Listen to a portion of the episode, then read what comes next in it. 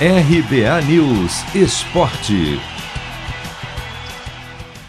Fluminense vacila e perde a chance de encostar no G6 do Campeonato Brasileiro. Ontem, em casa, o tricolor saiu na frente, mas cedeu um empate por 1 a 1 para o Juventude, em jogo atrasado da 14ª rodada. Ainda assim, o ponto conquistado fez o tricolor chegar a 22, ultrapassar Santos e São Paulo e assumir o 11º lugar. O Fluminense foi para cima logo de cara e teve boas chances, assim como o Juventude, que ficou lá atrás e apostou nos contra-ataques. Depois de um primeiro tempo sem gols, Arias abriu o placar no começo do segundo.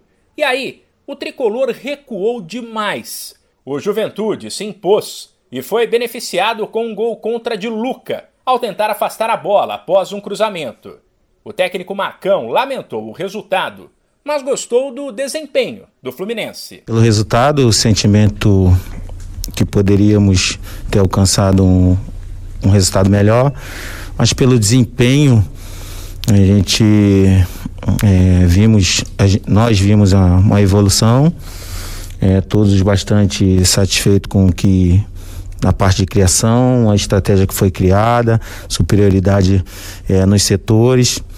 E no segundo momento, é, teríamos que arriscar mais um pouco e acabamos cedendo algum espaço para a equipe do Juventude depois do empate. Marcão ainda avaliou que o Fluminense deixou a vitória escapar no detalhe e falou sobre o estilo de jogo que tem tentado implantar. Mas nossa equipe é, evoluiu do que aquilo, do aquilo que a gente pedia, do que, daquilo que a gente é, vinha treinando é, mais a, a, nossa cara, um jogo apoiado, transição velocidade, criamos bastante oportunidades.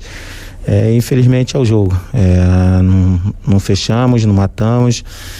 E eles foram numa bola parada e conseguiram, no detalhe, tirar esses pontos importantes de nós. O Fluminense volta a campo na terça-feira, também pelo Campeonato Brasileiro, fora de casa contra a Chapecoense.